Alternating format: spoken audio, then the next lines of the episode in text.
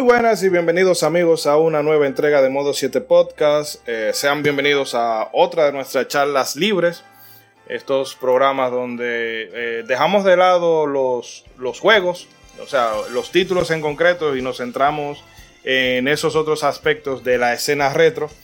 Y en esta ocasión venimos con una especie de reseña y a la vez crítica del documental que estrenó Netflix el mes pasado, el High Score, ese, esa serie documental que recogía algunos de los episodios, vamos a decir, más importantes de la historia del videojuego en sus inicios.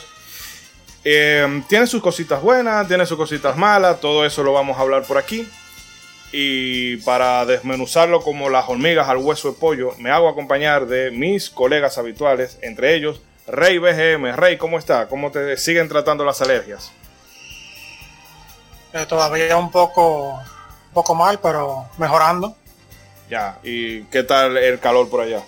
¿O nada más por aquí, por mi zona? No, hace calor. Hace calor en todas partes.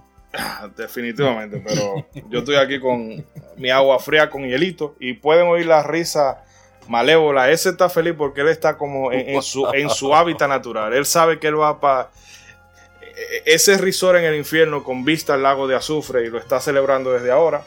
Nuestro amigo y hermano y psicólogo certificado por la NASA, Edric 296. Edric, dime a ver, bueno, astropsicólogo, mejor dicho.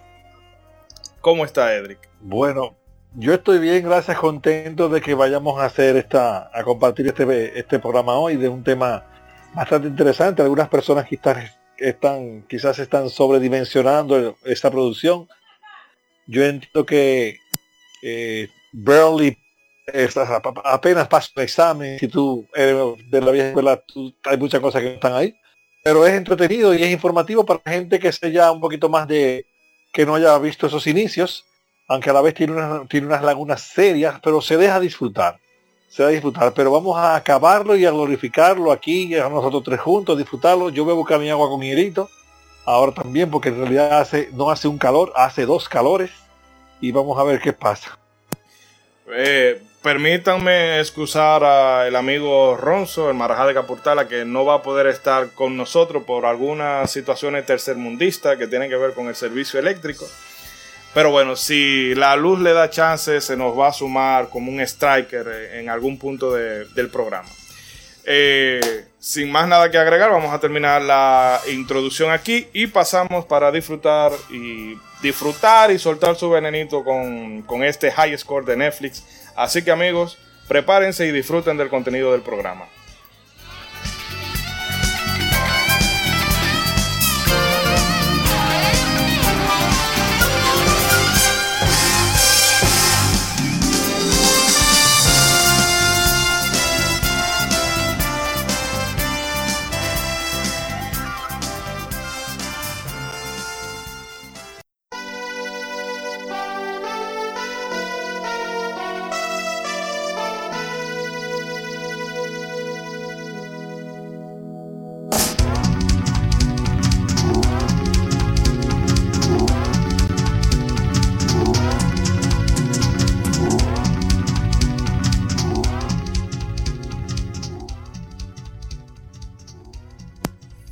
Bueno amigos, ya estamos aquí de vuelta. Vamos a meternos en faena de una vez. Chicos, le voy a tirar la papa caliente.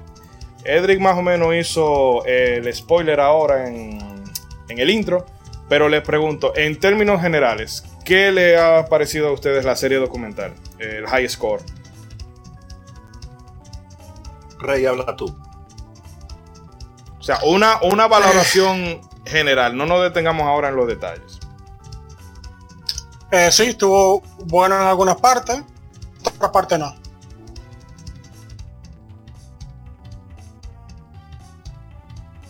Hey, Rey, sigue ahí. Eh, sí, me escuchaste. lo dejó ahí y punto. se cayó. Sí. Bueno en algunas partes y otras no.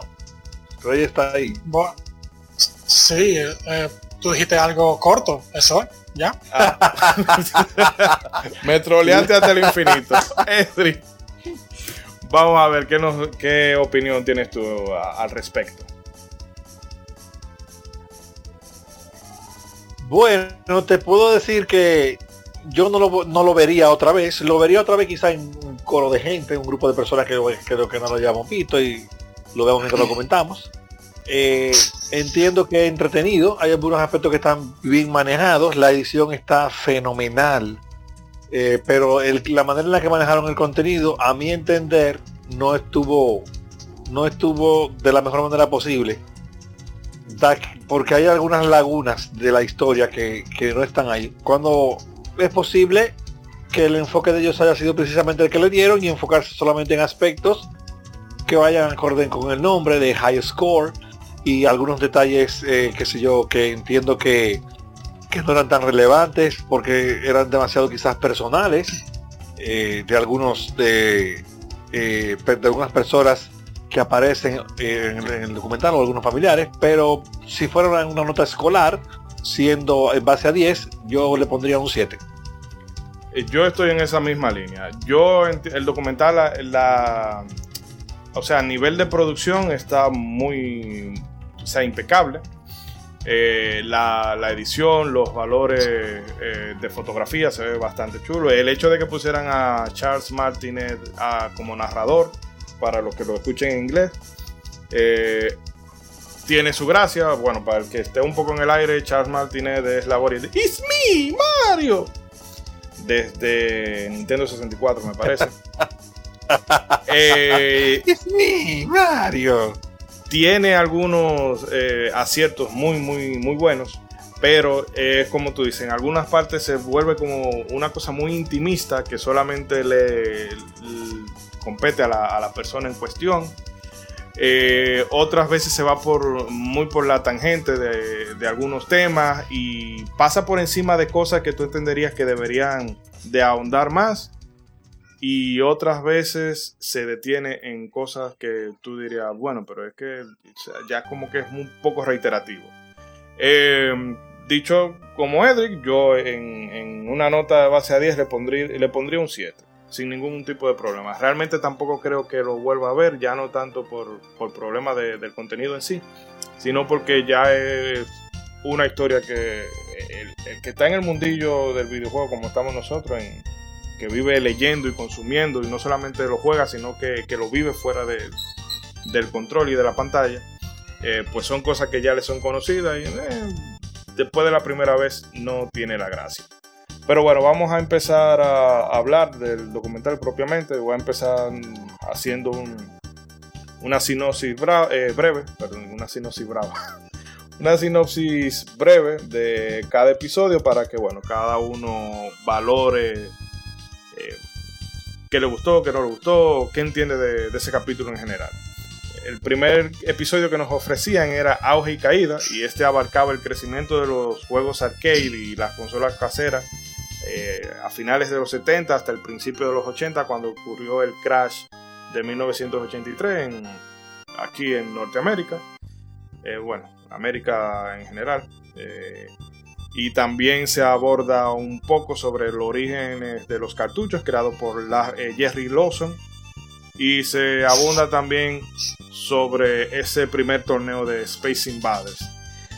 Eh, chicos, no sé qué, mm, qué cosas destacan ustedes de este capítulo, del primer episodio. A mí me gustó de este capítulo. Ah, perdón, perdón, Rey. Vaya usted, vaya usted. No. Vaya usted. Bueno, yo voy a ser corto. yo no tuve ningún problema con el primer capítulo. Yo encontré que toda la información fue relevante, todo estuvo bien. No sentí como que le haya faltado algo extremadamente importante.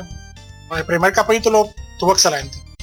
Como ya mencionaron antes, porque eh, al principio dijeron que eran era decir algo corto sobre el documental, por eso yo fui corto. Pero Literal. ustedes se fueron y, dieron, una, reseña larguísima.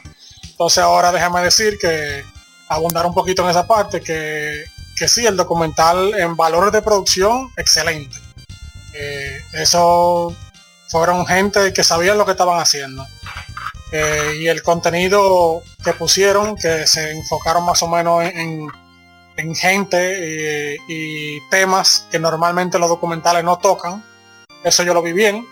Y la parte que no me gustó en que no mencionaron cosas debieron, que debían ser mencionadas.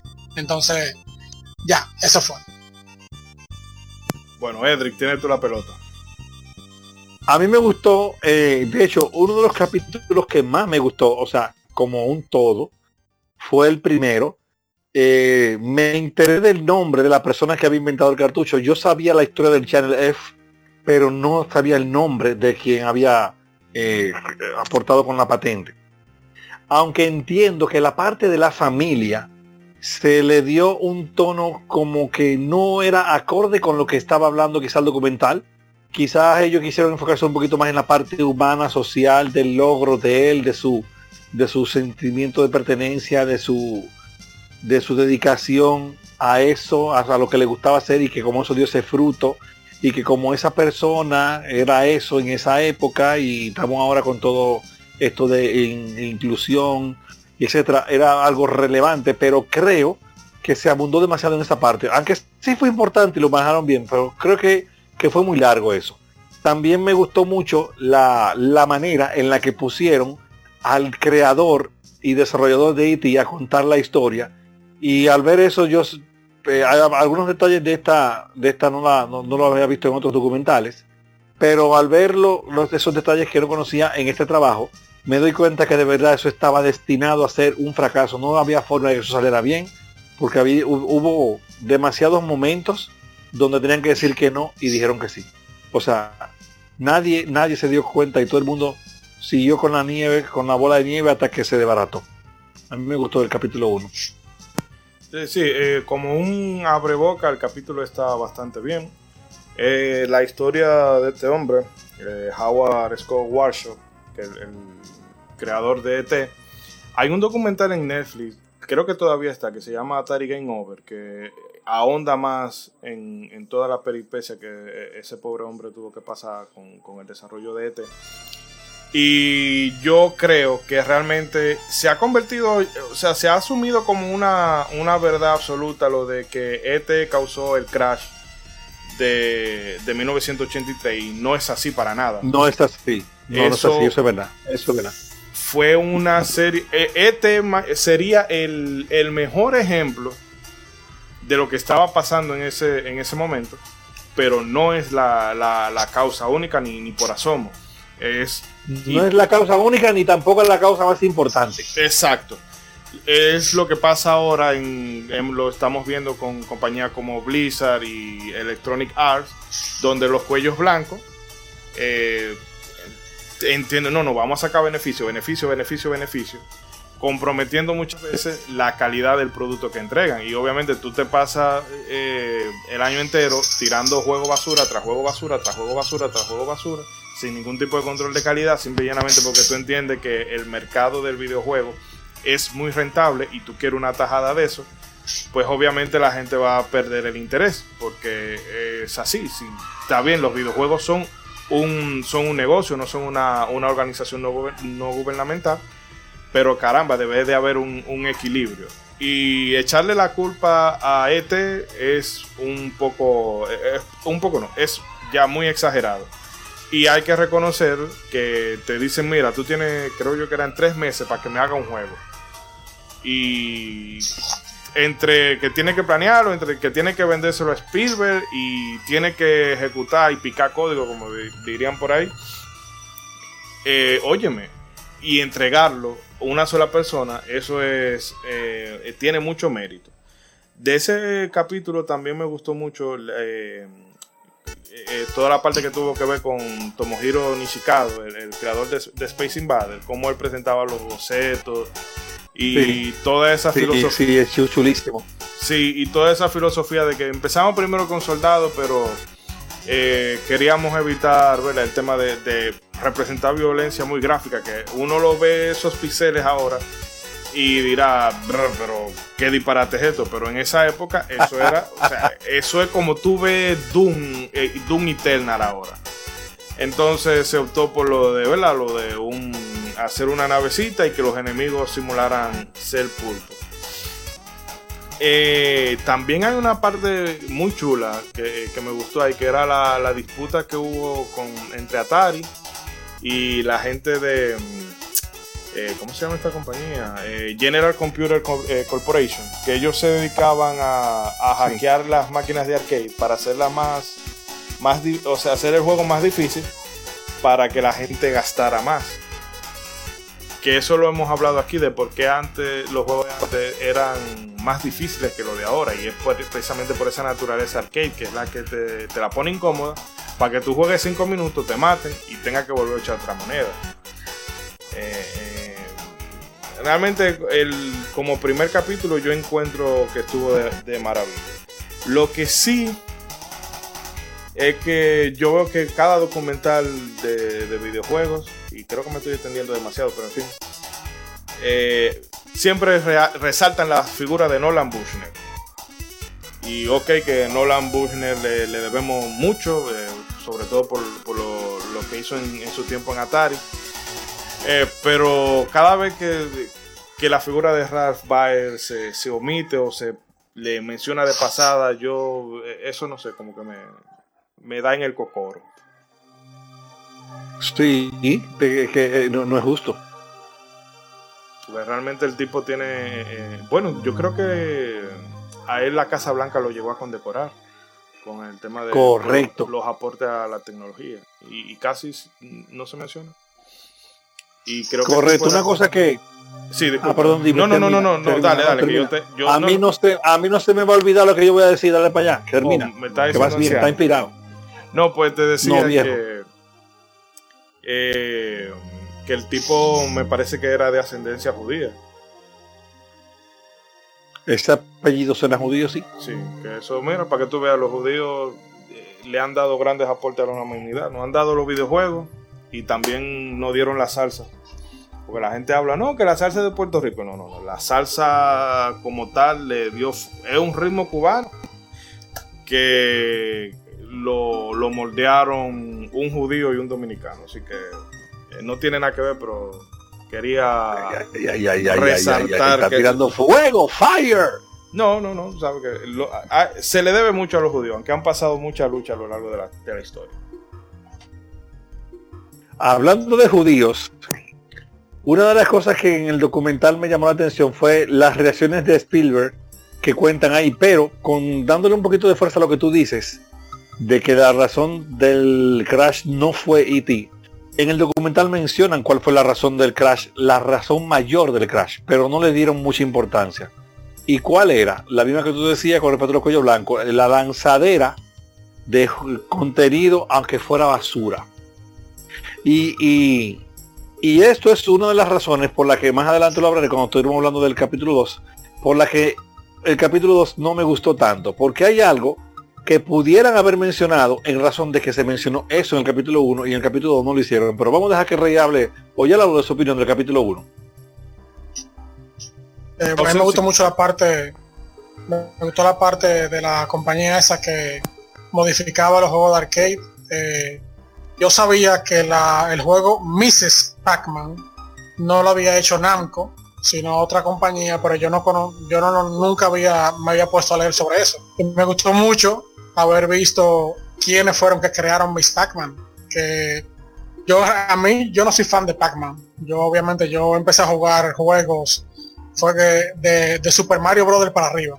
Así que juegos como Pac-Man, eh, Space Invaders, Donkey Kong, a mí nunca me llamaron la atención. Eh, pero la gente que sí le gusta Pac-Man dice que Mrs. Pac-Man es el mejor juego. Entonces fue muy agradable. Ver, sí, fue muy agradable ver que le hayan dedicado tiempo a, esa gente que modificaba los juegos y que crearon Mrs. Pac-Man, que creo, no sé si Namco ya es dueño del juego, no, no sé si tiene una disputa legal. Yo sé que hay algo, pero el punto es que Mrs. Pac-Man sobrepasó a Pac-Man por mucho. Y me gustó que lo hayan, que hayan incluido eso. Y Erdrick, que me imagino que tú lo que dices del episodio 2 es el asunto de Nintendo y como requería que lo que la gente sea eh, licenciado, el sello de aprobación de calidad. Sí, los quality, eso, eso, esto duró un tiempo haciendo su trabajo. Eh, que el sistema era Sí, ok. Ya, vamos, a dejarlo para Vamos a dejarlo para. Bueno, voy a hacer un último apunte y saltamos directamente al capítulo 2 sobre lo de Jerry Lawson y la, la creación de los cartuchos. Que realmente es como tú apuntabas de que hay una intención de, hacer una especie, vamos a decir, y, no estoy usando el término de, forma peyorativa ni, nada, sino hacer una especie de, justicia social. Porque el documental trata como de hacerte, mira, este, esta persona de color, eh, negro, este maldito de color, ¿qué color? Negro. Eh, es negro y esa pudiera ser la razón por la que no se le dio el reconocimiento que merece. Y lo de la familia y todo eso yo lo entiendo, pero eh, realmente lo importante del aporte de, Jerry Lawson eh, no es eh, su familia, o sea, es el tema de, los cartuchos que se menciona como, como en, en muchos otros puntos de pasada, de la importancia de que ya tú no dependes de una máquina con un juego determinado, sino que tú puedes agrandar tu, galería y esa ha sido la base de la industria del videojuego en la actualidad. Porque hardware, ok, tú compras hardware una vez en una generación o, si se te daña o si tú quieres comprar las tres consolas, perfecto. Pero lo que mantiene el dinamismo en la, en la empresa es eso, de que tú tengas que estar constantemente consiguiendo software para eh, alimentar tu librería. Y creo que eso era más eh, importante de, resaltar que el tema, eh, bueno, de que vino un hombre negro y la familia, y entiendo que tal vez por el ambiente social que se vive ahora mismo en Estados Unidos, eh, pero mm, creo que, es eso, que es uno de los, de los ejemplos donde tú ves que el documental se va por la, por la tangente cuando pudieron sacarle, explotar más ese, ese tema. Eh, vamos entonces pasando al episodio 2 que se llamaba eh, Regreso con Gloria. Y aquí veíamos cómo la, empresa Nintendo entraba a la industria, entre otras cosas con eh, Donkey Kong. Y finalmente imponiéndose en el mercado con, con la Nintendo Entertainment System, que es la versión occidental de la Famicom. Eh, no sé qué quieran comentar ustedes al respecto, que veo que son los que tienen más problemas con este capítulo. Rey, habla tú. No, va tú primero. No, Rey, tú primero. ok, ok, mira, en el capítulo 2 me quedé esperando la mención, aunque fuera breve, de la medida que tomó Nintendo cuando entró en su auge a raíz de lo que había pasado con el crash de Atari, que tenía un sistema de algunas reglas para los desarrolladores que debían de cumplir. Una de las más simples era, por ejemplo, que no se podían tirar más de N número de juegos al año, de modo que se garantizara un buen desarrollo de cada producto. Durante un tiempo esto hizo... Eh, ¿Cuánto? 10.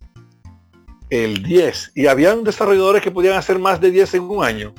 Bueno, ya. Recuerda que Konami sacó Ultra Games por eso, para poder seguir tirando juegos por la izquierda.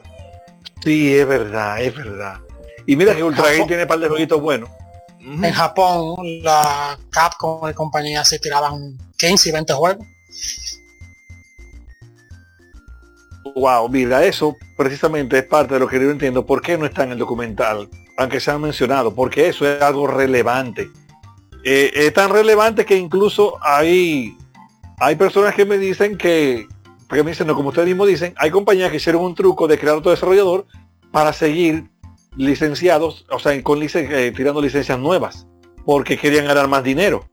De hecho, hay algunos proyectos, por ejemplo, eh, como Tennis Mutant Ninja Terror 1, que hay gente que me dice que ese juego fue, le pusieron Tortuga Ninja 1 fue cuando consiguieron la licencia, pero que eso era otra cosa. O sea, como que era un juego que iba a ser X y ah, no, ya tengo la licencia, ponle ese nombre, tíralo. Antes se hacía mucho eso. Habían compañías que, ¿cómo que se llamaba Reinaldo? Hay una compañía que el logo era como un arco iris con tres letras. ¿Cómo era que se llamaba? Que eran unos eh, claveros de adelante. Yani, sí, yo sé cuál es. Eh, LJ. LJN. Ay, Dios mío, Dios mío. Yo solamente jugué un juego bueno de esa gente. Todo, todo, ellos, ellos, nada más publicaban, ellos no hacían juegos. Ah, ok. Pues, tienen menos culpa por eso. Entonces, siguiendo con el capítulo 2, me gustó mucho la manera en la que presentaron el, enfoque que tenía como meta la, la publicista, eh, la mercadóloga de Nintendo de América, de que el Nintendo de América no podía ser como el japonés porque no iba a tener éxito. La manera en la que ella eh, describe el proceso que tuvo la lucha, incluso para la creación de la revista, la manera en la que ella veía qué incongruente era lo que era el Famicom y los colores que usaban de fondo en Japón, como eso en, América no iba a ser exitoso. Eso era algo que yo desconocía y me gustó verlo y me gustó cómo lo presentaron. Me gustó mucho porque se vio, esa, o sea, se vio algo que uno ahora puede comprender la diferencia tan grande que hay en el diseño estético del Famicom y del Nintendo NES. Porque en realidad el Famicom es feo. Con el respeto de lo que lo tengan, yo mismo el Famicom es feo. Es muy chulo, tiene muchos juegos mejor, con mejores versiones, pero es feo. El Nintendo no, el Nintendo es algo como estéticamente como más pulido, como más trabajado, como más appealing. Mírame, soy bonito, soy NES, aquel no, aquel no era como cabeza. Toda esa parte que pusieron ahí. Eh, Rey, si quiere comentar algo. Del capítulo Sí, en ese episodio creo que le dedicaron demasiado tiempo al, asunto del Nintendo World Championship, el torneo de Nintendo. Y, no solamente a eso, sino también a la línea de, ayuda que tenía. Eh, a mí me gustó eso. A mí me gustó cómo, lo, cómo, lo, cómo trabajaron eso. Sí, pero yo creo que yo tengo un cuento con esa línea de ayuda. Pero perdón, sí, bueno, ya, ya más adelante Sí, ya más adelante eh, hablaremos, me imagino, qué debieron hacer, pero mi opinión es que eh, se le dedicaron, no sé, ellos quisieron dedicarle, eh, quisieron darle pantalla a temas que normalmente no se tratan en los documentales. Por esa parte yo lo veo bien, pero también ah, me enoja que no, si no mencionen otras cosas porque tenían que mencionar que son más importantes, pero para nada. Eh, para, eh, para mí no, le, no, le, dedicaron suficiente, le dedicaron demasiado tiempo al asunto del torneo y ni siquiera mencionaron a la película de Wizard. Le hacían un torneo y enseñaban a Mario a Mario 3 al final. Eso fue increíble. En aquel entonces no había internet. La primera vez que una persona pudo ver Super Mario Brothers 3 moviéndose era en esa película. Ajá.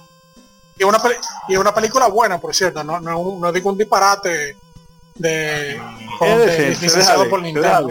Si tú la ves con los ojos de la época, eh, sí, es, veíble. O sea, no es una basura. Lo, no, no, no, es algo que se nota. No es como la película Super Mario Bros. que se nota que eso eh, fue bueno, tampoco a la mala, que quisieron hacer algo a la mala sobre el videojuego. Ya tampoco había que saltar, con ofensas así tan gratuitas. Ah, o sea que a ustedes les gusta Super Mario Bros. No, pero de no, Wizard, no, no, al revés. La ofensa, la ofensa es que tú la estés mencionando. Exacto. Ah, okay, okay. Eso evita eso y quítalo. Esa película, esa película se nota que fue forzada para crear algo sobre, sobre Mario o sobre Nintendo. Pero The Wizard no se ve forzada. A mí me gusta, a mí me gusta mucho la película. Sí, The Wizard, The Wizard yo la disfruté mucho de Wizard. También, también me gustó la parte eh, como manejaron el desarrollo de los sonidos de, Donkey Kong. Hay algo que yo siempre, a mí se me llamó la atención mucho. A mí me gusta el sonido de los zapaticos de Mario. Y eso fue un error. Dice el que creó los sonidos. O sea, me recordó muchas otras cosas que en la época de los 8 bits y 16 bits eran eh, elementos que pasaban a ser agradables o icónicos de los juegos y que eran glitches. Eso pasaba mucho antes, ya, ya eso no pasa tanto. ¿Tú eh, recuerdas que lo hablamos con Ninja Gaiden? Eh, el que si te mataban en el, en el sexto nivel te devolvían para el principio. Que no, era, no, se hizo, no se hizo con esa intención, sino que fue un glitch y dijeron, no, no, está bien, vamos a dejarlo así. Pero no era intencional en un principio. Sí, también en el documental le dieron demasiado pantalla a Hip Tanaka, el que hizo la música de la Donkey Kong, que también fue el que hizo la música de, de Kid Icarus y de la Metroid 1, creo, si mal no recuerdo. Eh, de nuevo, vuelvo y menciono, es bueno que enseñen personas involucradas en el desarrollo de juegos que normalmente no salen en los documentales. Normalmente un documental que habla de Donkey Kong enseña a Miyamoto o entrevista a Miyamoto. Entonces, esa parte me gusta. Que usualmente nadie entrevista. Pero me enoja porque no ponen la persona más importante, que es Miyamoto. Eso lo veo, lo, o sea, estoy de acuerdo contigo, de que el Donkey, Donkey Kong es emblemático y en cierta forma eh, puso a Nintendo en el mapa, en, Occidente.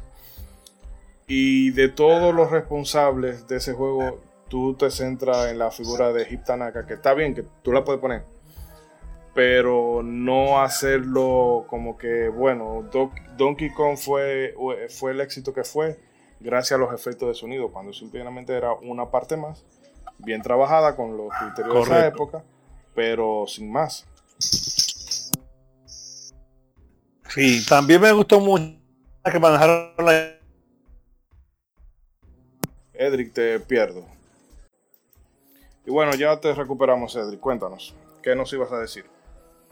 Me gustó mucho la parte donde hablan o exponen aquella situación del juicio al que fue demandado Nintendo por Universal con respecto a la palabra con de Donkey Kong. Me gustó mucho porque eh, presentaron aspectos del juicio que, aunque conocidos, no se tenía, eh, la narrativa no estaba así, como tan comprensible, sin tanto tecnicismos legales. Se, se narró como si se lo estuvieran explicando a niños de cuatro años y eso me gustó. Eso me gustó mucho. Eh, bueno, si a ti eh, te interesó ese tema, hay, bueno, eh, Rey, no sé si tú le vas a recomendar lo mismo, pero Gaming Historian hizo un episodio sobre esa, esa disputa legal, que bastante digerible y creo que son como 15, 20 minutos. Ok. Bueno, yo, yo esa historia me la conozco porque creo que en una revista no sé si Electronic Gaming Monthly hablaron hablaron sobre eso. Es posible o sea yo no he vuelto a, indagar más sobre eso sobre ese tema aparte de eso que yo leí. Eh, no sé si esa información está correcta pero en el documental no mencionaron que por la razón que Nintendo ganó el caso fue porque el mismo Universal en otra demanda, Universal habían dicho que Kong o King Kong era del dominio público, que no le pertenecía a nadie. O sea, alguien demandó a Universal por, por, por King Kong y por la razón de que Universal ganó su caso fue porque dijo que King Kong era de dominio público, que nadie era dueño de King Kong. Entonces cuando Universal demanda a Nintendo por Donkey Kong, por la razón que Nintendo ganó fue supuestamente por eso. Esa es la historia que yo conozco es posible que esté errada y que el documental haya contado la, historia correctamente. O tal vez la No, no, es posible que esté combinada. Y es posible que sean las dos cosas en real y que uno se menciona y otro no. Creo ese, o creo que es más un caso de omisión, porque la, eso fue también en el, en el video que yo recomendé ahora mismo. Eso fue el, el asunto que destrabó el problema legal, que era que Universal ya no tenía esos derechos. Qué bueno que perdieron, porque si hubieran ganado hubiera sido desastroso. Y realmente la actitud que ellos tenían eh, no le ayudó mucho ante el juez, porque era eh, se veía la intención que era simplemente de tratar de sacarle beneficio. Eh, como que él, decía como que, que él desayunaba demanda por la mañana. Una cosa rara, en fin, que no quedó muy bien de cara al juez. a mí me gustó esa parte. Eh, pero bueno, vamos a seguir. Round 3. A cerrar este bloque con, este último capítulo. Eh, el episodio 3 que se llama Juego de Error, que en definitiva es, eh, yo creo que es mi episodio favorito de, de todas. es, en este episodio vemos como los los juegos de, mesa tipo calabozos, o tipo no, como calabozos y dragones inspiró todo un género de, de error que incorporaba niveles de decisión, eh, party building y todas esas cosas y un nivel de complejidad que no se había visto hasta ese punto en, el mundo de los videojuegos. Eh, ¿Qué nos ibas a comentar, Eder? Este capítulo fue el primero de los que vi en el que hubo una omisión que yo considero fatal. Que yo considero imperdonable. Eh, sí, eh, yo y, hubieron más, hubieron más que la que iba a mencionar ahora. pero hubo una omisión en ese capítulo que yo dije, que yo dije, no, no, no puedo perdonar. Oye, de hecho lo pausé y tomé un refresh cuando se acabó porque no la mencionaron para seguir viéndolo pero hubieron más faltas aparte de la que voy a mencionar, pero que no hayan mencionado a Dragon Quest. Eso no tiene perdón. Eh, en eso no tiene perdón. Eso no tiene perdón. Yo entiendo, yo entiendo que Final Fantasy es muy popular en, Occidente, pero no mencionar Dragon Quest.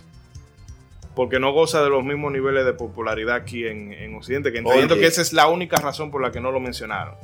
Porque no la franquicia no es popular de este lado. Pero tú hablar de juego de rol japonés y no mencionar a, Dragon Quest, eso es como que tú hables de la historia dominicana y no menciones ni, a Duarte ni a Lupero. Oye, no, No, nada más eso, sino que a quien entrevistan de Final Fantasy es al artista. No es verdad que Yoshitaka Mano, el artista de Final Fantasy hasta las 6 creo que fue, es eh, más reconocido y más popular que, que ¿cómo, se llama? Que no hubo más o Sakaguchi. O Sakaguchi. No, no, no, no, no, el artista de Dragon Quest, que es el mismo de Dragon Ball. Ah, Akira ah, Toriyama. Toriyama. No es verdad me río. que yo sí, no es verdad que Yoshitaka Mano es más reconocido y más popular que Akira Toriyama, el señor Akira Toriyama, el dibujante de Dragon Ball, de Dragon Quest y de Chrono Trigger. Mm. O sea, si tú, si tú entrevistas a un artista, eh, es Akira Toriyama que tienes que entrevistar. Entonces no menciona Toriyama no, Toriyama no es de dar mucha entrevista. Eh, eso se sabe que Toriyama, es, No, no, se sabe que Toriyama es muy reservado. Bueno, pero como quiera, podías haber mencionado Dragon Quest. Mencionado, podías mencionarlo. Sí. Dragon Quest fue. y oye, que fue una montaña rusa. Yo viendo ese capítulo, ese capítulo me encantó desde que comenzó. Yo, wow, bien. La parte donde presentan a ese, al dibujante de Final Fantasy, dibujando los dibujos de Final Fantasy 1 a mí, oye, oye, me encantó, porque yo tenía ese librito, o sea, yo veía esos dibujos y yo me imaginaba caos así, o sea, lo que dicen en el documental de que lo que él dibujó así se dibujó regordito, o sea, yo no veía a Fighter regordito gordito, no, yo lo veía como estaba en el libro, porque yo veía el libro del arte de Final Fantasy, yo veía el juego, yo, wow, mira, ese es Fighter, y este es Loki, es así, dije que no, Loki en la 6.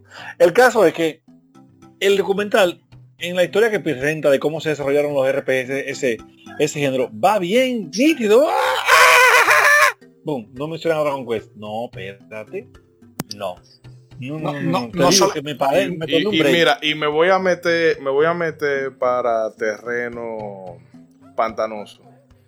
Eh, pero no, yo respeto la diversidad de todo el mundo, no tengo ningún tipo de problema, pero me parece extraño que tú prefieras hablar de una cosa tan oscura y desconocida como es eh, Gay Blade, que yo entiendo cuál es la, importancia sociopolítica que tiene, pero es un juego eh, ni siquiera nicho, o sea, era una cosa que, como el mismo documental dice, que pasó sin gran pena ni gloria.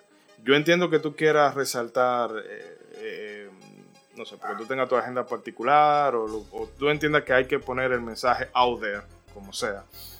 Pero tú sacar tiempo para hablar de una joya de, un juego desconocido y no dedicarle tiempo a Dragon Quest, eso es lo que a mí me, lo hizo más sangrante todavía.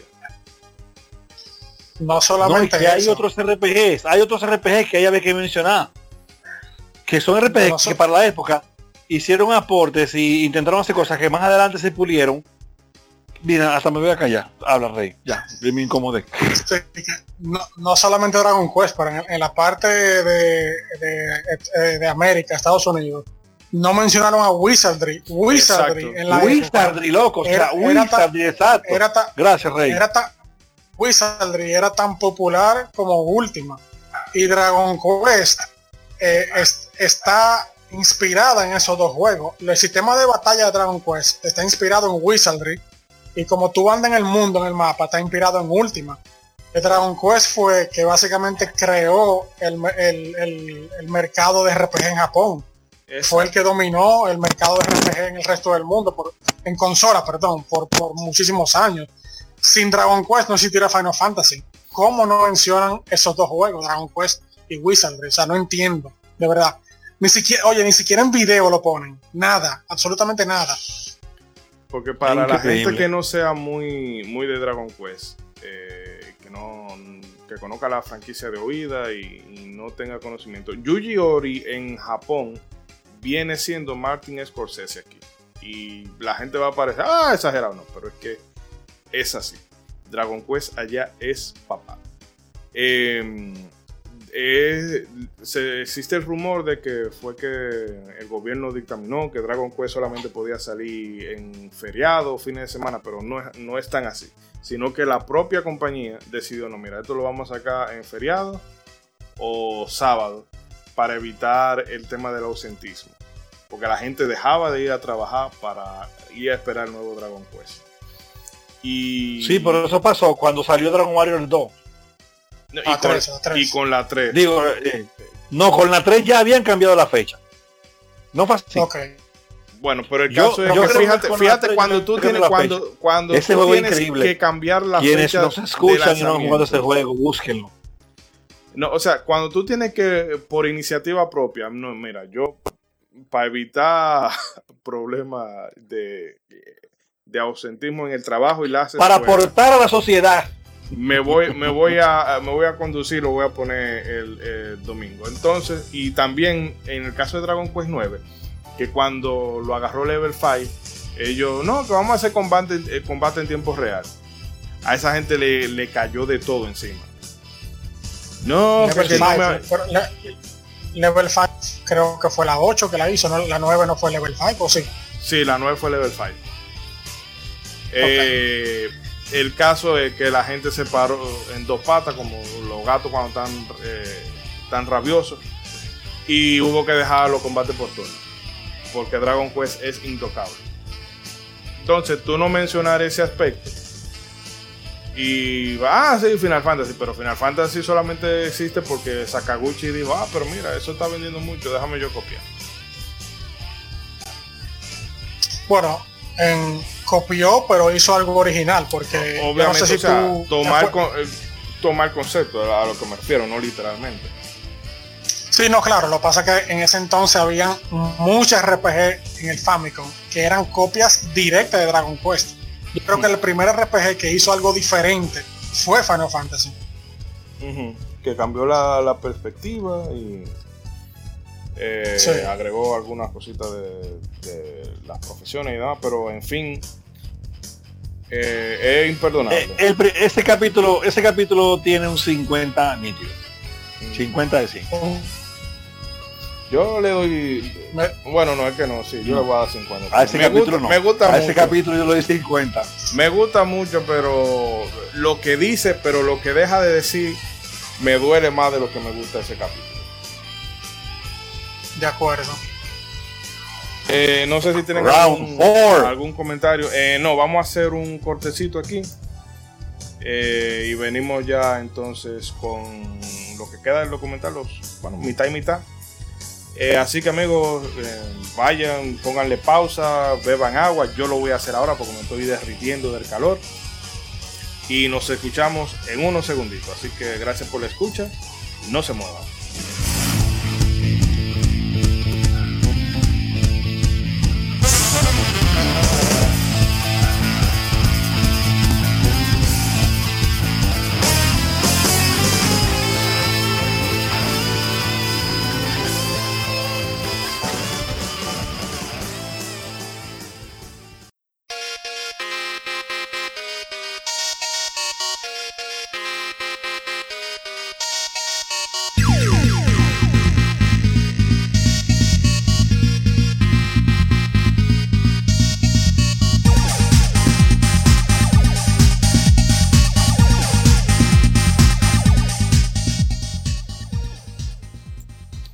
Y así a ritmo de Yusho Koshiro, aprovechamos este pequeño corte, amigos oyentes, para darle voz precisamente a, ustedes sobre lo que les ha parecido el documental High Score de Netflix. Eh, bueno, el día pasado dejamos una encuesta en Twitter y les paso a comentar los resultados que obtuvimos de la misma. Eh, la pregunta que hacíamos es ¿qué, qué sensaciones le había dejado el documental y habilitamos cuatro opciones. La primera me pareció una maravilla, la segunda estuvo bien o me regular y por último en verdad no me gustó. La campeona indiscutible ese estuvo bien, que se sacó el 50% de los votos, mientras que eh, regular obtuvo el 27,3%. Eh, los que votaron en verdad no me gustó componen el 13,6% y para quienes el documental les pareció una maravilla, eh, bueno, tenemos el 9,1%. En, en la misma votación de Twitter, nuestro amigo Bandret nos comentaba, estuvo bien. Es cierto que se centra mucho en la parte de Estados Unidos, pero sigue aportando cositas y siempre viene bien recordar las que ya sabes, 7 de 10. Eh, yo creo que sí, esa es una de las grandes carencias del documental, que no, no abunda para nada, en, o no abunda, no, simplemente no toca la parte europea que por ejemplo para nosotros aquí en América ya la historia del videojuego es muy conocida, o sea, todo este lado, lo del Crash, lo de Nintendo, la guerra de Sega y Nintendo y todo eso, es eh, el pan nuestro de cada día. Sin embargo, de la realidad que se vivió en Europa en, en esos años no tenemos eh, las cosas muy claras. Em, paso a comentar eh, o mejor dicho, a leer los comentarios que nos dejaron nuestros amigos de Instagram. Y tenemos a Luis Miguel, era Luis Gómez Erasme, perdón, quien nos dice, en general fue una buena propuesta desde el punto de vista de los protagonistas que vivieron los momentos y no solo de las compañías. Sergio Sánchez también nos comenta, genial, hubo un par de chipeos que desafinaban, pero todo bien. En fin amigos, que podemos ver que en mayor o menor medida casi todos nos ha gustado. Eh, solamente me resta decir que gracias a todos los que participaron y nos dejaron su comentario. A los demás siéntanse libres de pasarse por nuestras redes sociales para hacernos saber que están ahí o para dejarnos sus comentarios, sus opiniones, sus sugerencias. O sea, para cualquier cosa nuestras redes sociales están abiertas. Y ya no les interrumpo más, así que sigan disfrutando del próximo corte.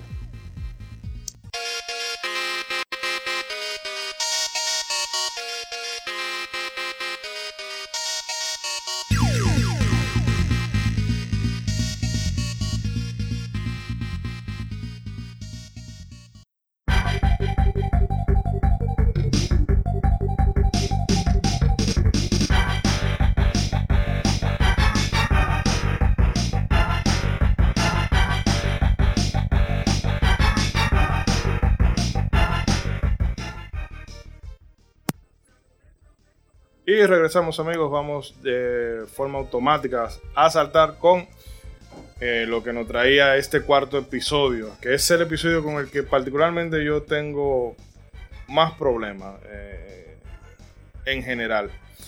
Y es el episodio 4 llamado Esto es Guerra, en el que se nos explica cómo llega la consola de Sega Genesis al mercado eh, y con esa con la figura de Sonic. Además de cómo Electronic Arts se asocia con una leyenda del fútbol americano para traer esa licencia de los Madden, que particularmente a mí ni me van ni me vienen, pero en Estados Unidos eso parece que es historia patria.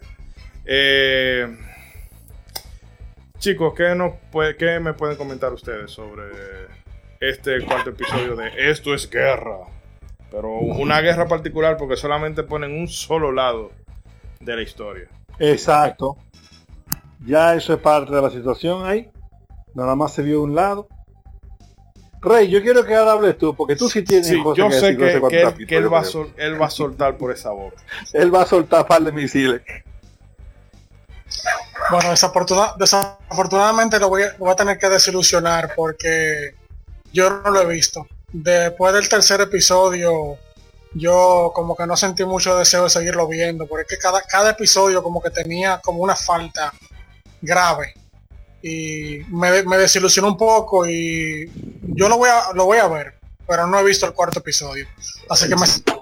Bueno, el, el, cuarto episodio, mm, velo mordiendo una tabla. Que tú vas a ser como, como, como el meme de Chuck Norris que lo dio para la televisión.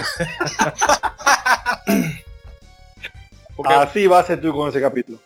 Porque básicamente ellos se centran, ¿verdad? Eh, entrevistan a Tom Kalinski y Tom Kalinski va hablando de esas cinco estrategias que usó para hacerle frente a Nintendo en América, que era ¿verdad? La, de rebajar el precio de la consola, poner bundle con Sonic, eh, licencias que tienen que ver con el carácter deportivo y se me están olvidando cuál es la, ah, la publicidad agresiva de Nintendo eh, contra Nintendo y creo que se me escapa un detalle más, pero en fin, es eso. Eh, Tom Skalinki va, va enumerando esas, esas estrategias que él utilizó, pero el asunto está en que cada una de esas movidas con, eh, conllevó una réplica. Y quien lo ve y si no es muy versado en el tema dirá, ah, bueno, pero eh, Sega se lo comió en esa generación. Sega explotó. Y no es necesariamente así. Es verdad que en un momento estábamos cabeza con cabeza, pero al final de todo, llegó Donkey Kong y todo el poderío del, chip FX y se comió a Sega eh, con yuca. Entonces eso yo lo vi bastante, lo vi bastante flojo. Algo que mucha gente no toma en cuenta con ese asunto de que quién vendía más. La gente tiene que recordar de que la serie Genesis o el Sega Mega Drive salió en el 1988 y el Super Nintendo salió en el 1990. el Genesis tuvo dos años de ventaja. Obviamente iba a tener más aparato vendido. ¿Pero dónde? ¿En Europa nada más? En, Japón. Bueno, sí, en Europa solamente, porque en Japón... Eh, Al final... Mario 3 se lo comió también con yuca. Sí, lo que me refiero es que siempre dicen no, que el, Sega Genesis vendía más que el Super Nintendo. Pero que el Sega Genesis tuvo dos años de ventaja. Claro que iba a tener más consolas vendidas eh, en, Estados Unidos para, ese momento. Pero yo creo que era más en, las ventas de, tú sabes, de fin de año y demás. Porque en global. Eh, al final. Quedó rezagado. hubo un año. Eh, hubo un año, después que el Super Nintendo salió, hubo un año, casi dos, que Sega Genesis vendió más que Super Nintendo por Mortal Kombat 1. Cuando Nintendo, cuando el Super salió Mortal Kombat 2, la historia no fue igual. No, claro. Y Street Fighter, Star Fox. Entonces, lo que no me gustó, lo que menos me gustó de ese, de ese, de ese número fue que lo ponen como que la batalla fue algo que Sega llegó y dio un derechazo a la barbilla y el otro no se pudo parar. ¿no? Exacto. Ellos dieron la talla en la batalla durante un tiempo. Pero al final de la generación, en tanto en software como en hardware, la mayoría de líderes de, vendidos a nivel mundial, para la redundancia, era de Nintendo. Tanto así que para tú ser seganiano, a nivel internacional, tú tienes que ser europeo o suramericano de Brasil. Esos son los sitios donde Sega fue rey, rey. Pero fuera de ahí, Japón, Estados Unidos, Centroamérica, Latinoamérica, Latinoamérica no hay nada que buscar. Nothing at all. Y tampoco me gustó la manera. Perdón, sigue. No, termina tu idea, dale para allá. Yo imagino que. No, de una vez, un momentito. Ah, no, de una vez, que me imagino que nuestros amigos europeos tienen que estar. Oye, estos tíos no saben, no saben que son unos fanáticos. son unos fanáticos, ¿eh? Bueno, el programa se llama Modo 7, así que de ahí ustedes pueden ir deduciendo.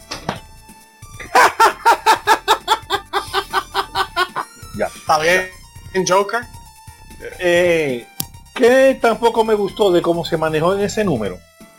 El desarrollo de lo que hacía el muchacho de Mattel. Y también, hubo algo que no, pusieron, que hubiera sido muy chulo que lo pusieran. Cuando él se reunió con la gente de Sega, él les habló claro. Y eso yo lo leí en una Game Fan de la época.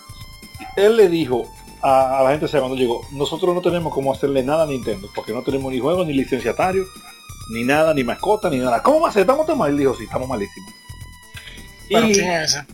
El mismo tipo de Mattel. Después de ahí fue que se hizo el acuerdo con Capcom. El Sega Genesis no tenía juego Capcom hasta después del 90, ¿qué? 91, que fue Ghost and Ghost, no, 1990.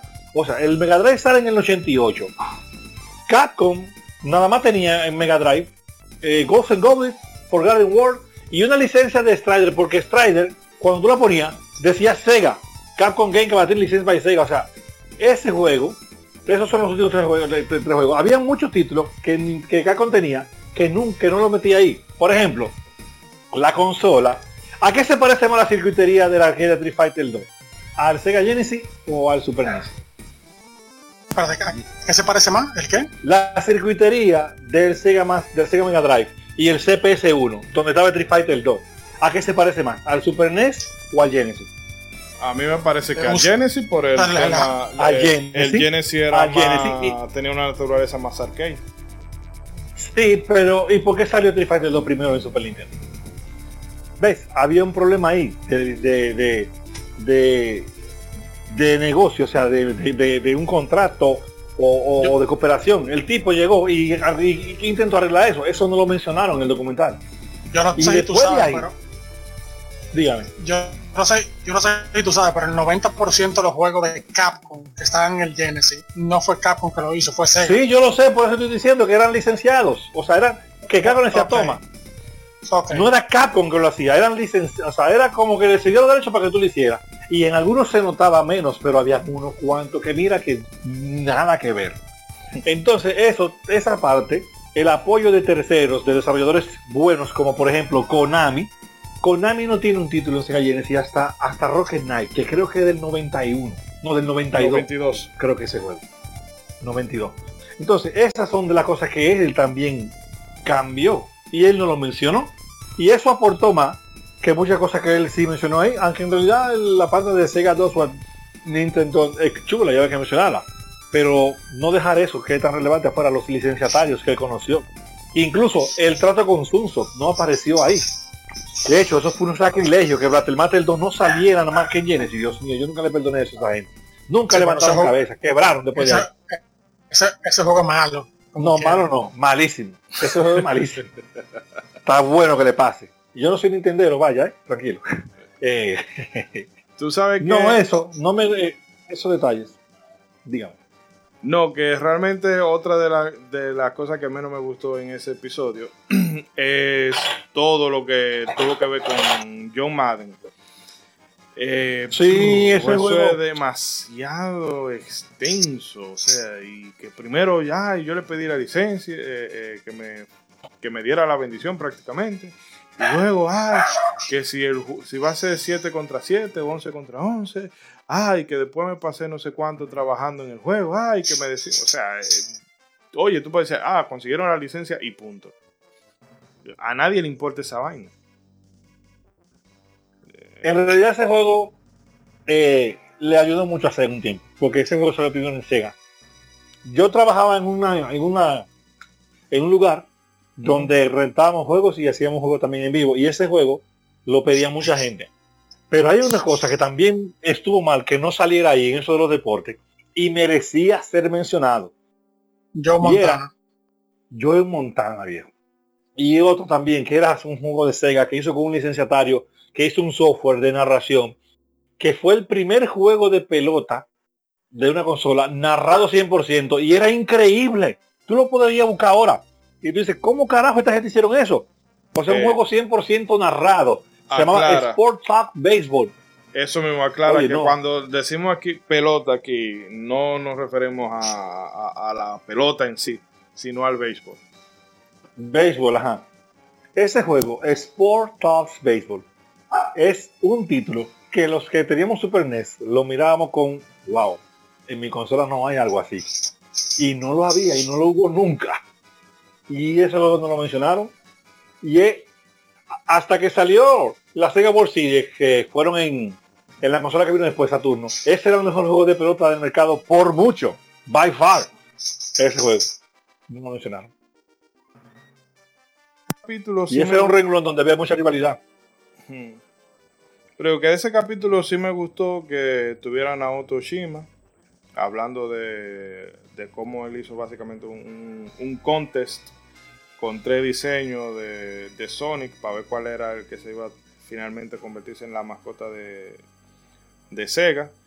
Eh, ellos presentaron a Hirokazu Yasuhara, pero que también es del Sonic Team, pero que no se mencionara a Yuji Naka, eso a mí me pareció... eh, o sea, tú no puedes Es hablar de. Sonic- Tú no puedes hablar de Sonic sin mencionar a Yuji Naka. Eso, tú no puedes hablar de, Mi- de Mario sin mencionar a Miyamoto. Es lo mismo. Porque Yasuhara, ok, él, Que no él mencionaron ayu- a él- Yuji Naka. no, No. ellos No, buscaron claro. a... Si tú no sabes de, de nada, tú crees que eh, el que metió mano ahí eh, en todo Fue más. eh, Hirokazu Yasuhara. Que eh, Yasuhara eh, se encargó del gameplay. Pero que el gameplay ya era una vaina, una demo que tenía Yuji Naka ahí desde hace muchísimos años. Y que Naoto le dijo, hey, mira, vamos a hacer algo con esto, porque los jefazos de Sega quieren que hagamos una mascota. Pero entonces tú no lo... O si ellos lo mencionaron, fue muy de pasada, porque es que yo de vaca. Pero No, ellos no lo a Yuji- mencionaron, no lo a mencionaron. Yuji Naka en parte. Y eso, es- eso yo lo vi fatal. Pero tenemos otra Por vez eso- el tiguerito, el tigre, el moreno este que juega eh, eSport. Y yo digo, "Uy, eh, eh, ¿a quién le importa eso? Exacto. Por Y si por eso para mí ese es, dígame. por si acaso. Por si, por si acaso, déjenle saber a las personas que están escuchando, porque ya te han escuchado varias veces como tocar el tema de la gente negra o moreno, que suena un poquito despectiva. Déjale saber a la gente que tú, yo no sé qué color tú eres, tú eres negro. Eh, Blanco, yo, soy, Indio, yo soy negro. O sea, aquí di que indiecito. Mulato, Yo voy, yo, voy, yo voy al Bronx y yo soy un negro. Entonces, déjale, déjale saber a la gente de que tú, tú eres negro, tú eres moreno, canela, Sí, no, yo soy minoría. Y Yo, que- puedo- y que yo no- y que tengo free pass. tú, tú, tú tienes, exacto. Tú tienes tu zona de permisividad ahí. Sí, yo puedo porque soy negro, pero si lo hace un blanco me quillo. Oh, Tú sabes cómo es. Eh, eh, ¿Qué otra cosa te Ese voy a comentar, capítulo. Yo, que ese capítulo tiene su, no voy a su 50, lo voy a un 65. Más o menos. Eh, Rey, Corto, sí, corto. eh, bueno, Rey me dijiste que... No, yo, tú, no lo vio. yo tú y, y- y me lo saltaba. En el episodio 5 llamado A Luchar, eh, aquí nos hablaba de los orígenes de Street Fighter, en concreto el 2 y Mortal Kombat, que inauguraron eh, todo un género, el género de pelea. Y también hacían hincapié en toda la controversia que se generó con la violencia en los videojuegos, que hubo que ir al Congreso y de ahí salió la ESRB, que tenemos un programa de eso, eh, se llama así mismo, el nacimiento de la ESRB. Y por cierto, si quieren aprender mejor detalles de la guerra de consola entre Sega y Nintendo en, la década de los 90, váyanse al programa que tenemos que se llama así mismo también, eh, Sega y Nintendo.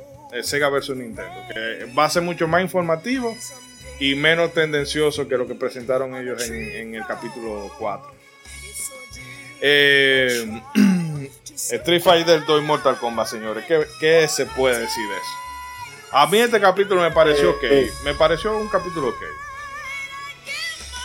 Ese capítulo, por el título, por el título que tiene, a luchar, le faltó contenido. Por lo menos dos, fue, dos fighting más había que, mejor, que mencionar aparte de dos.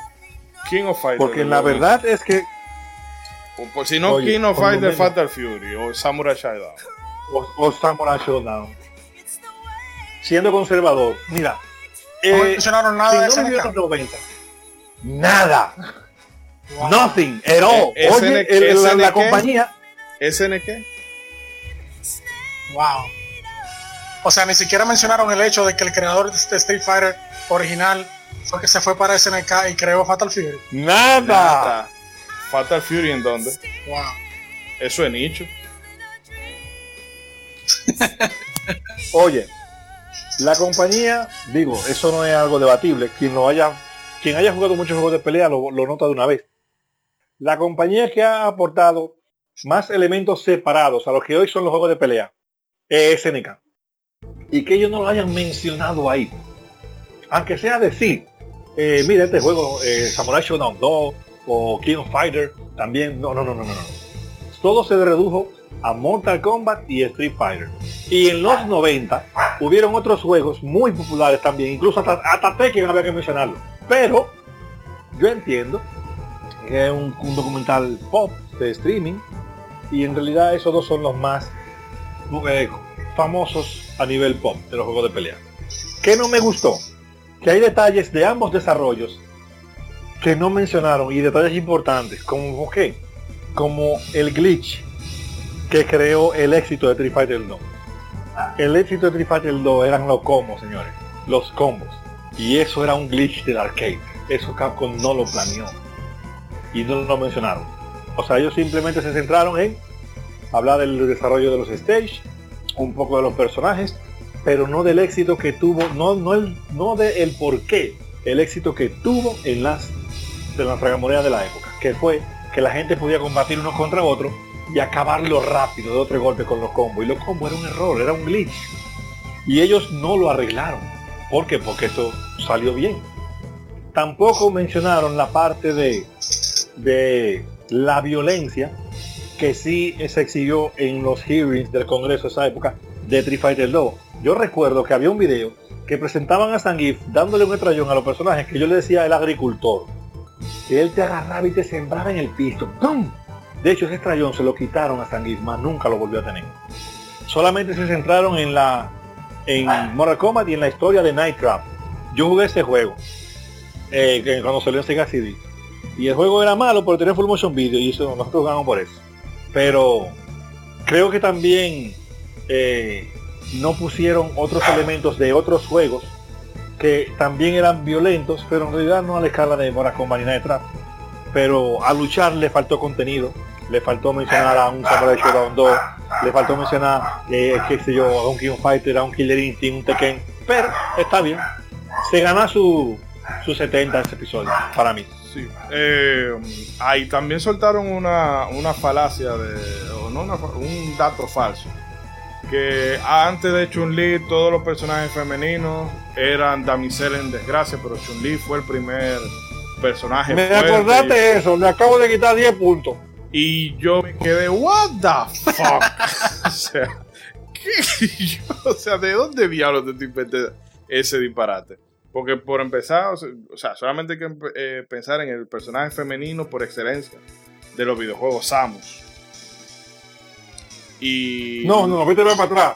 Mrs. Pac-Man era un personaje femenino y no era una damisela. Y sea, tú- no estaba en peligro. Y tú tienes a la prota de, de Fantasy Star, tienes a, a Athena, la de Psycho Soldier. eh, hay un reguero de, de- de juegos, sobre todo en Japón, en que la mayoría de, la- de- o no la mayoría, sino que muchos protagonistas eran femeninos.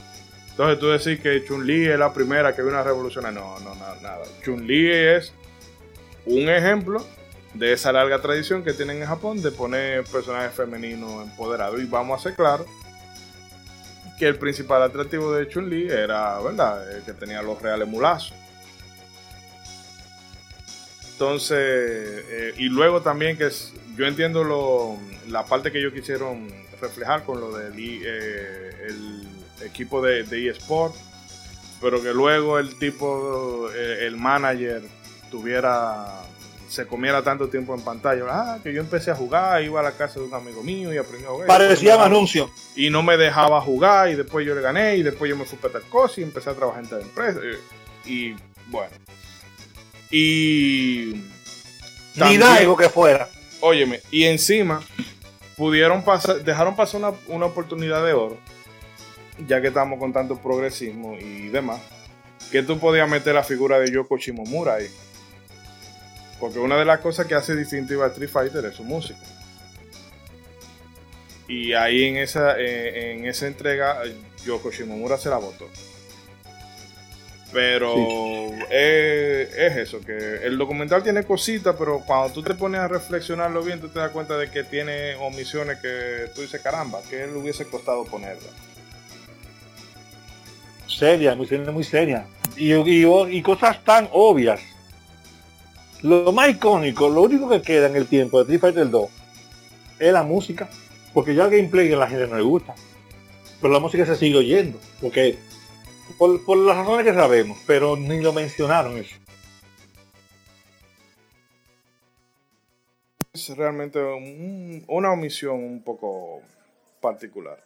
Eh, Rey, no sé si tú quieres comentar algo, aunque sea... ¿qué, impresión te da lo que hemos conversado? No, imagínate, como no he visto el documental, de verdad, se me hace difícil eh, comentar algo. Esa, esa es la parte de Chun-Li tuve cosas así me desilusionan eh, a querer seguir viendo el documental, porque yo sé, yo sé que me voy a enojar. Digan algo así como que Chun-Li fue la primera, ¿me entiendes? Señores, un documental de juegos de pelea y no sale Terry Bogard. Terry No, eso no tiene no tiene mamacita, que por esa clase de cosas que luego lo ponen en un, en juego como Smash y nadie lo conoce. En esta generación nadie conoce a Terry Bogard y Terry Bogard es un parangón y muchísimo más El diseño de Parangón. O sea, eh, o no Parangón, sino que uno de los de icónicos sería la palabra, porque el diseño de Terry Bogard es, óyeme, ah, es, mucho, es, mucho, más carismático que el de Ryu, vamos a ser sinceros. Pero, pero, la milla. No lo digas así alto. No es así, o sea. nos quitan el programa, nos quitan el programa. E, SNK siempre ha tenido buen gusto para el diseño de, su personaje. Eh, la verdad que sí. Pero bueno, vamos a pasar entonces ya al último episodio que nos quedaría. Al 5. Eh, Round 5. Al sexto en realidad. Eh, que se llama Pasar de nivel y en este vemos como Nintendo innova con Star, el 3D en Star Fox y más interesante aún todo lo que tiene que ver con Wolfenstein 3D, eh, que populariza el shooter en primera persona y el juego, en, línea. el competitivo local, o sea, lo que hizo y de software es increíble, que todavía el legado, el legado hoy sigue más vivo que nunca, se puede decir, porque el, el, First Person Shooter hoy es lo que era, como lo hemos dicho siempre, el plataforma en los 80 a los 90. Eh, no sé, tú que tal vez le habrá dado más esos juegos, ¿qué me puedes comentar? ¿Me hablas a mí? Ah. Bueno, eh, cuando la, ese, ese documental, ese número, es esto, compensa en parte las, las erráticas decisiones de omitir contenido de los dos capítulos anteriores. La manera en la que ellos describen y cuentan cómo John Carmack y el compañero de él y su equipo desarrollaron Doom, desarrollaron los códigos para que funcionara fueron teniendo sus ideas, la manera en la que ellos cuentan cómo ellos fundan la compañía, cómo el juego tuvo éxito, cómo hicieron un crash el día que publicaron el juego. Yo recuerdo, yo particularmente recuerdo ese día los amigos míos que tenían PC haciendo el cuento que se acotaron a las 6 de la mañana bajando el juego porque el servidor se caía. ¿Y por qué se caía? Porque todo el mundo estaba queriendo bajar al mismo tiempo, como dice en el documental. me gustó mucho la manera en la que presentan la impresión de ellos la primera vez que funcionó el conectar los, el juego en dos PC diferentes y ponerlo a correr. Yo me imagino ese momento de Eureka. Yo me imagino ese momento de Eureka esa gente. Eso fue una cosa mística. Ellos dieron a los santos ahí. Me gustó mucho la manera en la que ellos ponen o dramatizan, por decirlo así, que en estilo de 8 bits, la, la música que oían y lo oscuro que era el cuarto y cómo ellos hacían los códigos. Estuvo bastante chulo. Estuvo bastante chulo, me gustó mucho ese número, ese, ese capítulo, compensó y por eso llegó a 70, si no se me quedaron en 60 la serie.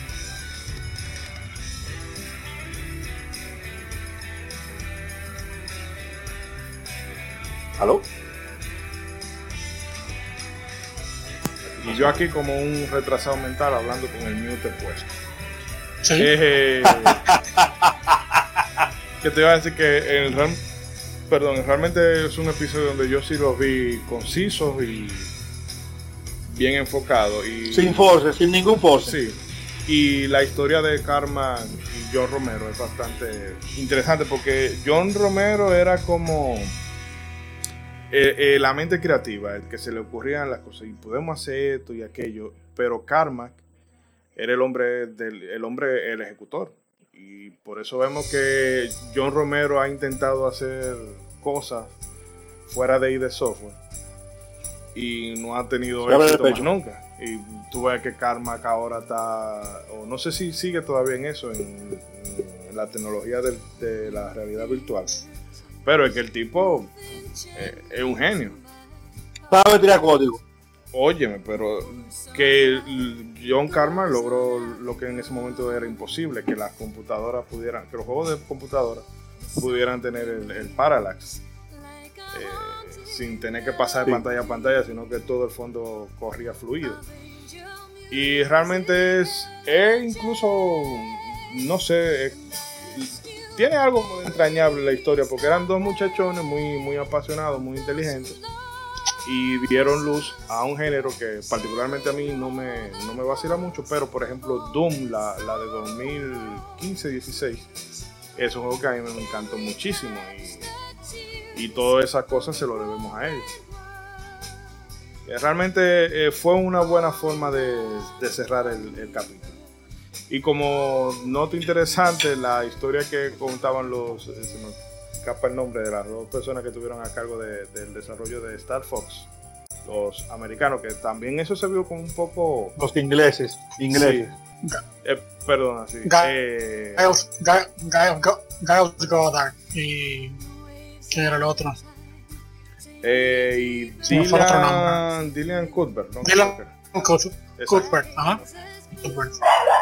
que en Nintendo prácticamente lo trataron como gaijin. De, bueno, si ustedes van a trabajar en esa oficina de allá, de allá al fondo, y era casualmente el lugar donde Miyamoto iba, el único, la única área de toda la instalación donde Miyamoto podía fumar. Y los tigres decían que ya estaban hartos, que ahí viene este tigre otra vez, porque se paraba y empezaba como a distraerlo y a hablar vaina, y en fin. Eh, que eso fue también bastante bastante simpático. Lo que no me gustó de ese capítulo es que cerraran con Nolan Bushnell y poniéndolo como si él fuera el padre de los videojuegos. Que Eh, eh, no sé, no, no, a o mí sea, tampoco me gustó que no mencionaran Star Fox 2 se quedó el desarrollo y que salió en estos días. mm, Eso había que mencionarlo porque eso fue un logro de ese chico. Realmente, pero yo entiendo que por eso como fue una cosa tan que Nintendo prácticamente la mantuvo hasta a, oculta eh, oculta hasta ahora. Quizá por eso ellos no quisieron no lo vieron relevante. Pero realmente hubiese estado interesante de poner. Yo creo que con como hemos visto ya estos estos seis capítulos tienen sus su cositas muy buenas y sus cositas muy muy muy malas. Que eso es lo que yo entiendo lo que le, le pesa más a, este documental. Si tú tienes cierto conocimiento de, la historia del videojuego, que te va a pesar todas esas omisiones que ellos hacen. Porque ya hemos visto, o sea, que no se mencione a Yuji Naka, que no se haga mención de Terry Bogard, que no se haga eh, mención de las estrategias que, se que presentó Nintendo para contrarrestar todo lo que Sega iba haciendo, que no se hable tampoco de Dragon Quest. Eh, son cosas que realmente te... eh, es como si pasaran las uñas por un pizarrón que dicen... Óyeme.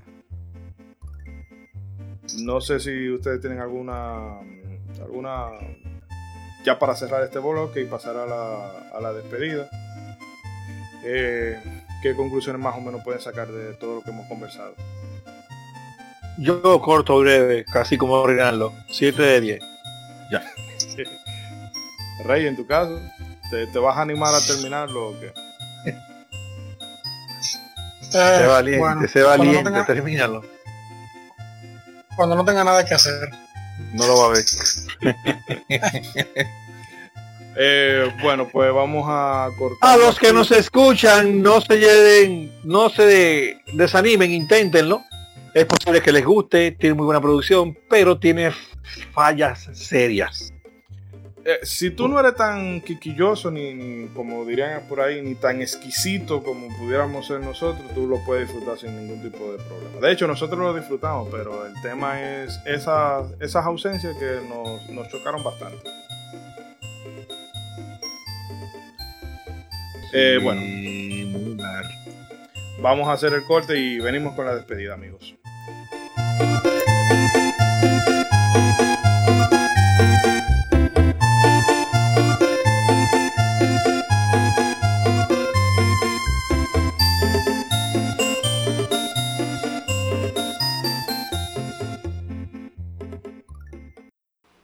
Recibir más de nuestros contenidos, no olvides suscribirte a nuestras redes sociales Búscanos como Modo 7 Podcast en Facebook e Instagram y como Modo 7 Pod en Twitter. Modo 7 Podcast. Síguenos.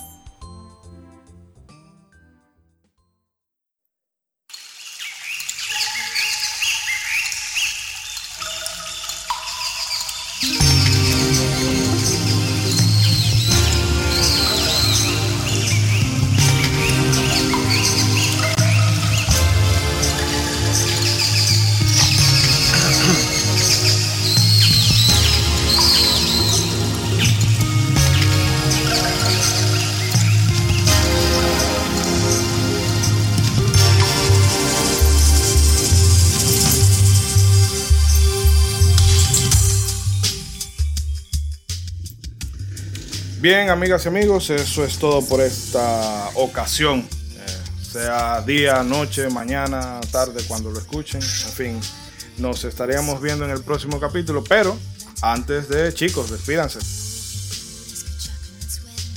Esperamos que no se hayan desanimado los que no lo hayan visto. Los motivamos a que vean el trabajo, está muy bien realizado. A nivel de producción muy bueno, aunque tiene algunas fallas serias, te deja disfrutar véanlo y póngale su buen 7 ahí, que se lo merece, no más de ahí. eh, Rey. Sí, espero que también lo vean y no se desilusionen el documental como me pasó a mí. Eh, yo intentaré terminarlo, lo menos, cuando se pueda. Eh, tú habías dicho un comentario por ahí, si me puedes refrescar la memoria. Para los amigos de, la, de la superioridad. diciéndole a los amigos fanáticos de Sega que no se sientan mal de todo lo que todo lo que mencionamos del, del superior Super Nintendo. Bueno, yo te Demonios, lo repitió. Arroba Rey BGM en Twitter para que le manden todo el hate que ustedes quieran. No, no, no, no, no, no. Eh, retiro, retiro lo dicho, retiro lo dicho. pues bien, no. Una broma como decía Edric, eh, véanlo, tiene sus cositas buenas, sus cositas malas. El problema es que si tú eres muy. Si tú eres un veterano de, la historia del videojuego, posiblemente lo que te presenten aquí no te vaya a deslumbrar. Pero bueno, pues es una buena. Es un buen, buen inicio para esta persona que eh, le gusta mucho el videojuego, pero como que no se ha metido mucho eh, en la instríngula de, la historia. Pero eh, que no se quede con eso. Si es la primera vez que tú te acercas a un documento de este tipo, no te quede con eso, sale a indagar porque te vas a dar cuenta de que hay muchas omisiones. Eh, nada, por esta ocasión lo vamos a dejar así, no sin antes confirmar que para el próximo mes vamos a compensar un poco lo que dijo Rey para que los amigos cegueros no se sientan mal, porque para la próxima quincena vamos a traer Street Rage, o sea, la, saga no completa porque ya tenemos el 4, pero sí la trilogía de Genesis o Mega Drive 1, 2 y 3. Lo vamos a estar repasando, debatiendo. Eh, hay puñetazo, hay delincuencia, hay policía con bazooka, mucha música de Yuzo Koshiro, que eso siempre es bueno. Así que esperemos escucharnos nuevamente en unas cuantas semanitas. Así que recuerden, hagan bien y no miren a quién. Hasta la próxima.